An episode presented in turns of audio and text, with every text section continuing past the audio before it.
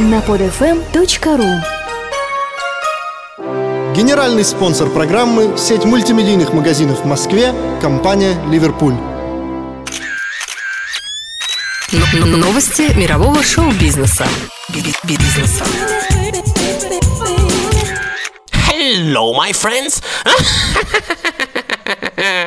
Привет, друзья мои! Помните скелетика хранителя подземелья из байк из склепа? Так вот, я начал с этого неспроста. Сегодня у меня для вас очень занятные новости. Да-да, новости мирового шоу-бизнеса, разумеется, но я не только об этом. Дело в том, что, как вы уже знаете, мы постоянно пытаемся обновлять нашу программу и придумывать что-нибудь новенькое, дабы разнообразить наши выпуски. По итогам очередных измышлений было принято следующее решение. Теперь череда выпусков будет строиться по следующей схеме. Один выпуск информационно-аналитический, второй аудиокнига, третий звездное интервью, затем все по кругу. Как вы уже поняли, это означает, что мы вводим новый формат аудиокниг в нашу программу. И начинаем это делать прямо с сегодняшнего выпуска. Итак, в прошлый раз был выпуск новостей культуры, а сегодня мы послушаем первую половину, первую серию книги Стивена Кинга «Серая дрянь» в исполнении актера Олега Булдакова, который любезно предоставил нам право использования его озвучки в эфире радио под FM. Напоминаю, что абсолютно все аудиомузыкальные звуковые произведения, которые мы используем в нашей программе, мы используем исключительно и принципиально только по итогам получения разрешений от обладателей прав, подчеркивая таким образом юридическую составляющую и законность нашей программы, а также поддерживая борьбу против пиратства и всяческого нарушения авторских прав. Кстати, сегодняшним аудиокнижным выпуском мы также открываем еще одну стезю. Именно сегодня мы начинаем радиоверсию нашумевшей первой ежегодной российской кинопремии в жанре ужасов 2010, которая благополучно завершилась в ряде кинотеатров нашей страны и которую, как вы знаете, организовывал ваш покорный слуга. Итак, слушаем первую серию аудиоужастика от Стивена Кинга. Про мэтра ужасов рассказывать долго не имеет смысла. Его не знает разве только тот, кто вообще терпеть не может ужастики. Для всех же остальных этот человек более чем хорошо известен. Стивен Кинг родился 21 сентября 1947 года в Портленде, США. Американский писатель, актер и режиссер работает в жанрах ужасы, триллер, фантастика и мистика. Его по праву называют королем ужасов. Продолжение вас будет ждать через два выпуска, а уже в следующий раз, а именно ровно через неделю, не пропустите живое эксклюзивное звездное интервью с известной американской trance-progressive рок-группой Maserati. Прошу не путать с автомобилями. Теперь не смею отвлекать больше от ужаса и мурашек по коже. Слушаем и трепещем. Прямо в эфире на Pod.fm. Начинаем.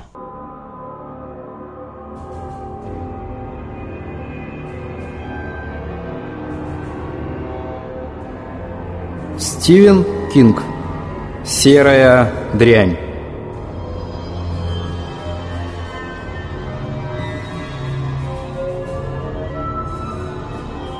Всю неделю бюро прогнозов предсказывало снегопад и сильный северный ветер.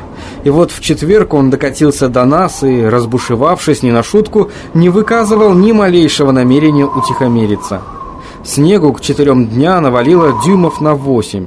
Человек 5-6 постоянных посетителей укрылись в надежном месте – лавки Генри под названием «Ночная сова», которая в этом районе Бангара являлась единственным заведением, работающим круглосуточно. Нельзя сказать, что Генри делал хороший бизнес. По большей части он сводился к продаже студентам из колледжа вина и пива.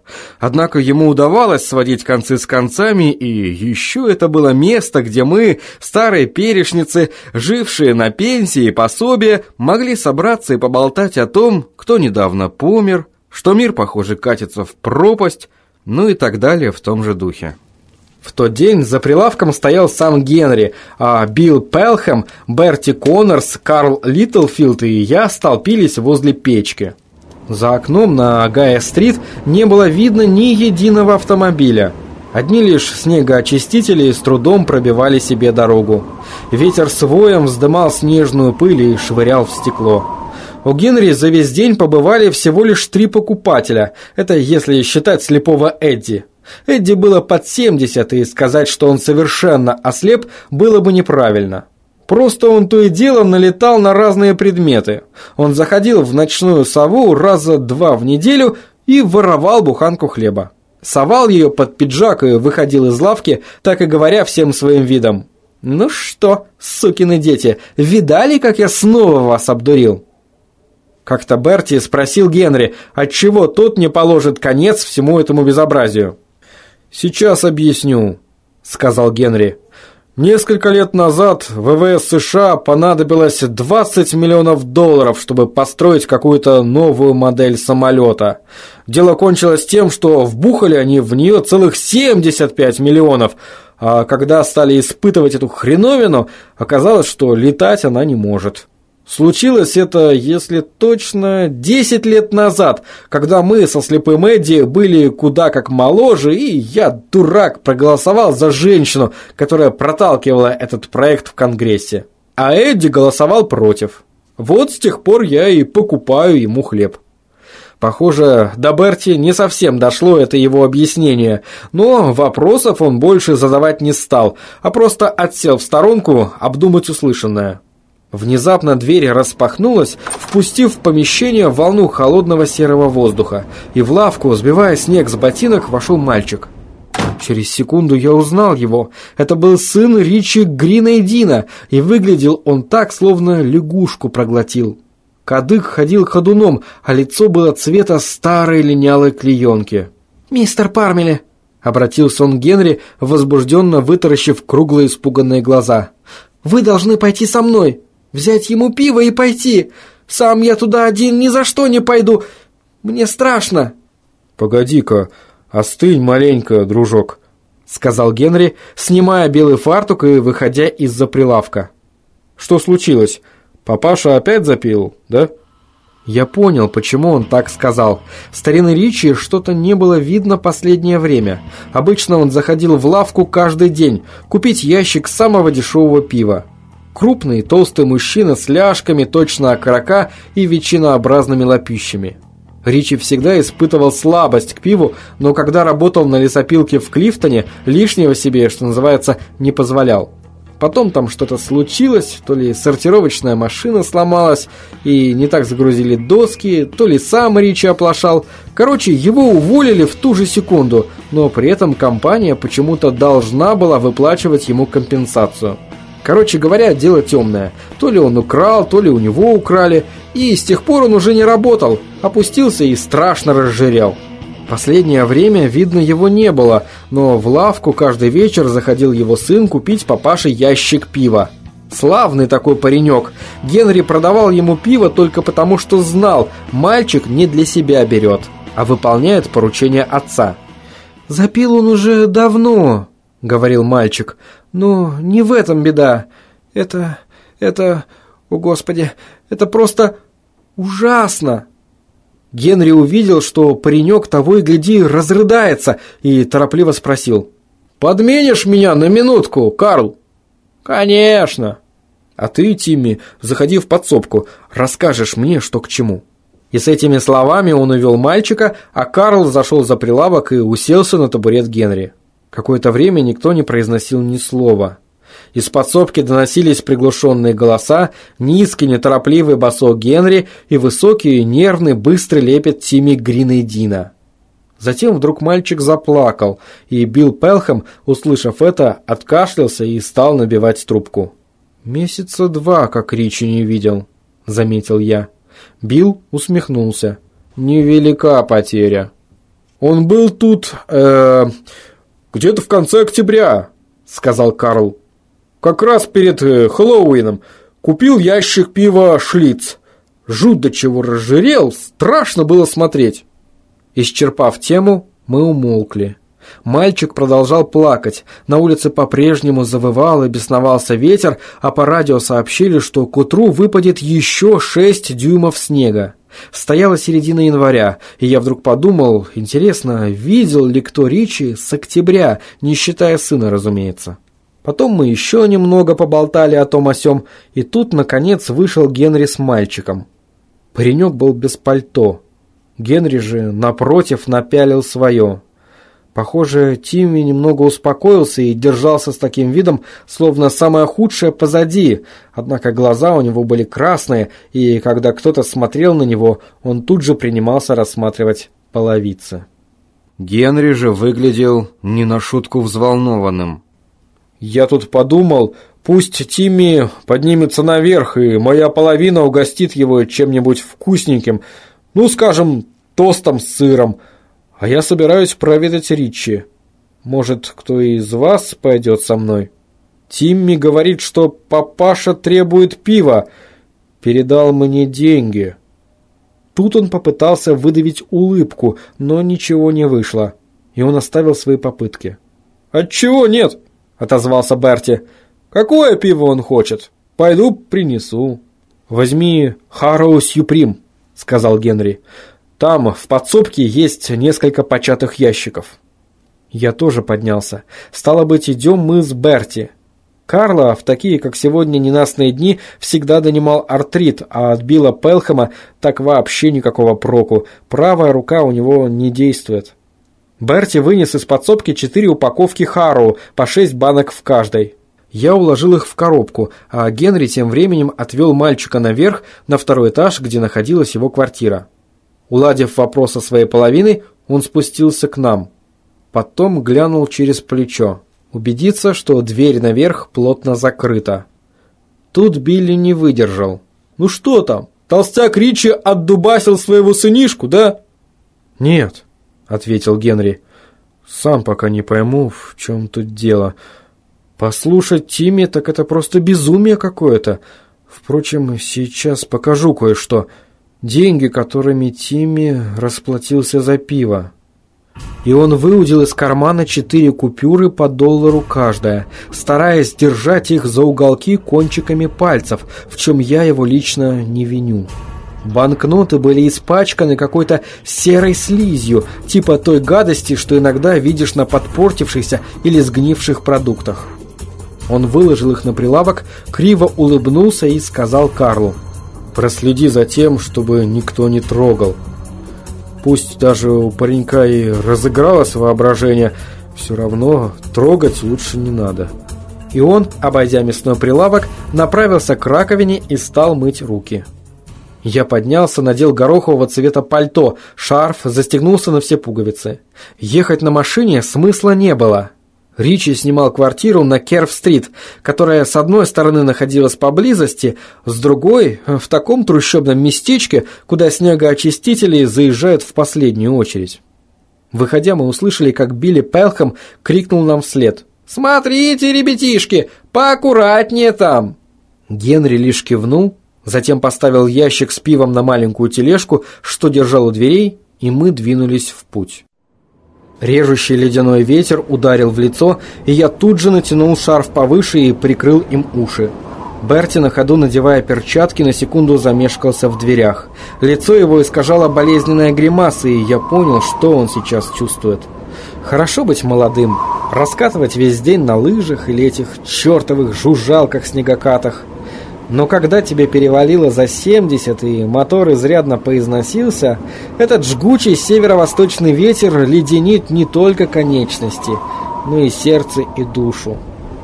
«Не хотелось бы пугать вас, ребятишки», — сказал Генри со странной кривой ухмылкой омерзения, которая, казалось, так и прилипла к его губам.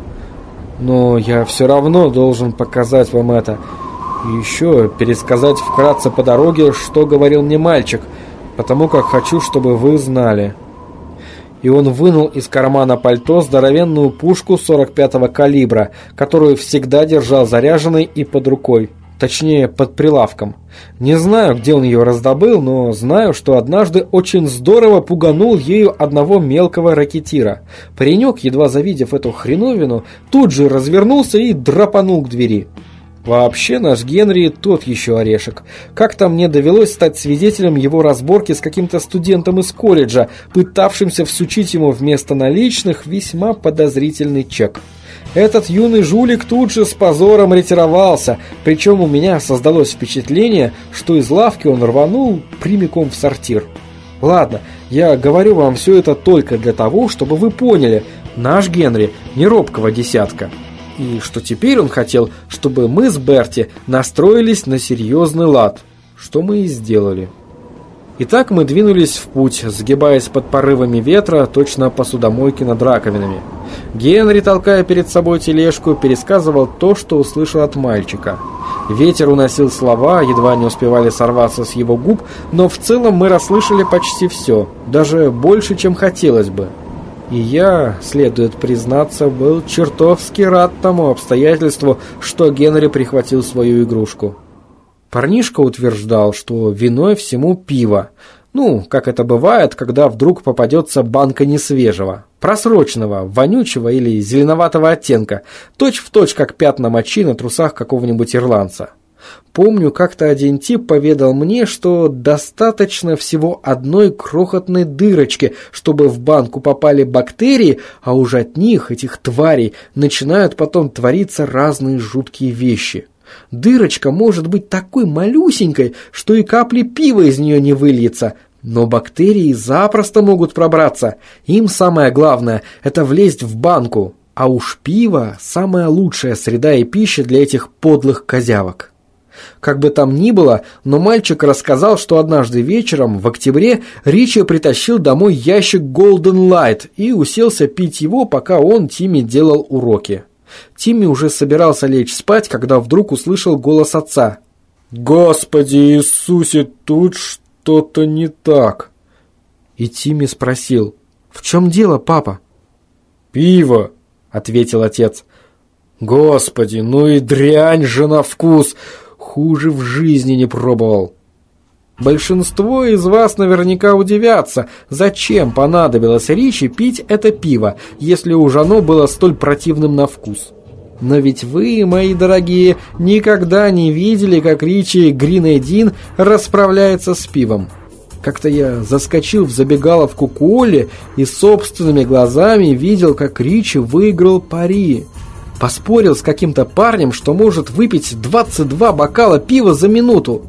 Никто из местных спорить с ним не стал, но какой-то заезжий торгаш из Монпелье выложил на стол двадцатку, и Ричи его уделал. Выпил все 22 бокала, и в запасе у него оставалось еще секунд семь. Хоть и выходил потом оттуда на бровях. Так что, полагаю, Ричи успел выпить не одну банку, прежде чем сообразил, что с пивом что-то не так. «Ой, сейчас, кажись, сблюю», пробормотал он. «Надо же, дрянь какая!» Но когда до него дошло, было уже поздно. Мальчик сказал, что понюхал банку. Воняло так, словно в нее успело заползти некое существо и сдохнуть. На ободке крышки виднелась какая-то серая слизь. Два дня спустя мальчик пришел из школы и увидел, что папаша сидит перед телевизором и смотрит какой-то слезливый дамский сериал и все шторы на окнах опущены. «Что случилось?» — спросил Тимми. Он знал, что раньше девяти вечера отец обычно не появлялся. «Ничего, телек смотрю», — ответил Ричи. «Что-то неохота сегодня выходить на улицу». Тимми включил свет над раковиной, и тут вдруг Ричи как на него заорет. «А ну, выключи этот грёбаный свет сию же секунду!» Тимми повиновался и даже не поинтересовался у отца, как же теперь ему делать уроки в темноте. Когда Ричи пребывает в таком настроении, лучше его не трогать. «Избегай, притащи мне еще ящик пива», — сказал Ричи. «Деньги на столе». Когда мальчик вернулся, отец по-прежнему сидел в темноте, хотя на улице к этому времени уже почти совсем стемнело, и телевизор был выключен. У Тими прямо мурашки по спине поползли. Да и с кем бы этого не случилось. В квартире полная тьма, а папаша торчит себе в углу, как пень. И вот он выставил банки на стол, зная, что Ричи не любит, когда пиво слишком холодное, а потом, подойдя к отцу поближе, вдруг уловил странный запах гнили, типа того, что порой исходит от сыра, пролежавшего на прилавке добрую неделю. Впрочем, надо сказать, Тимми не слишком удивился. Папашу никак нельзя было назвать чистюлей. Он промолчал, прошел в свою комнату, закрыл дверь и принялся за уроки. А через некоторое время услышал, что телевизор снова включили и что Ричи с хлопком вскрыл первую банку. Так продолжалось недели две или около того. Мальчик вставал утром, шел в школу, а когда возвращался домой, заставал отца перед телевизором а деньги на пиво на столе. В квартире воняло все сильней и сильней. Ричи не поднимал штор на окнах, а где-то в середине ноября вдруг запретил Тиме делать уроки дома, сказал, что ему мешает свет, выбивающийся из-под двери. И Тимми стал ходить и делать уроки к товарищу, что жил в квартале от него, не забывая, впрочем, принести папаше перед этим очередной ящик пива. Затем, как-то однажды Тимми пришел из школы. Было четыре дня, но на улице уже почти совсем стемнело, и тут Ричи вдруг говорит «Зажги свет». Мальчик включил лампу над раковиной и только тут заметил, что папаша с головы до ног укутан в одеяло. «Погляди», — сказал Ричи и высунул из-под одеяла руку. Только то была вовсе не рука. Что-то серое, так сказал мальчик Генри. Что-то серое и совсем не похожее на руку, просто серый обрубок. Ну и, естественно, Тимми Гринейдин страшно перепугался и спросил, «Пап, что это с тобой, а?» А Ричи ему и отвечает, «Понятия не имею. Но ничего не болит. Даже, знаешь, приятно как-то». Ну и тогда Тимми ему говорит, «Давай я сбегаю за доктором Вестфейлом». И тут все одеяло как задрожит, точно под ним находилось какое-то трясущееся желе. А Ричи как заорет, «Даже и думать не смей!» «Если позовешь, я до тебя дотронусь, и с тобой будет то же самое!» И с этими словами на секунду отбросил одеяло с лица.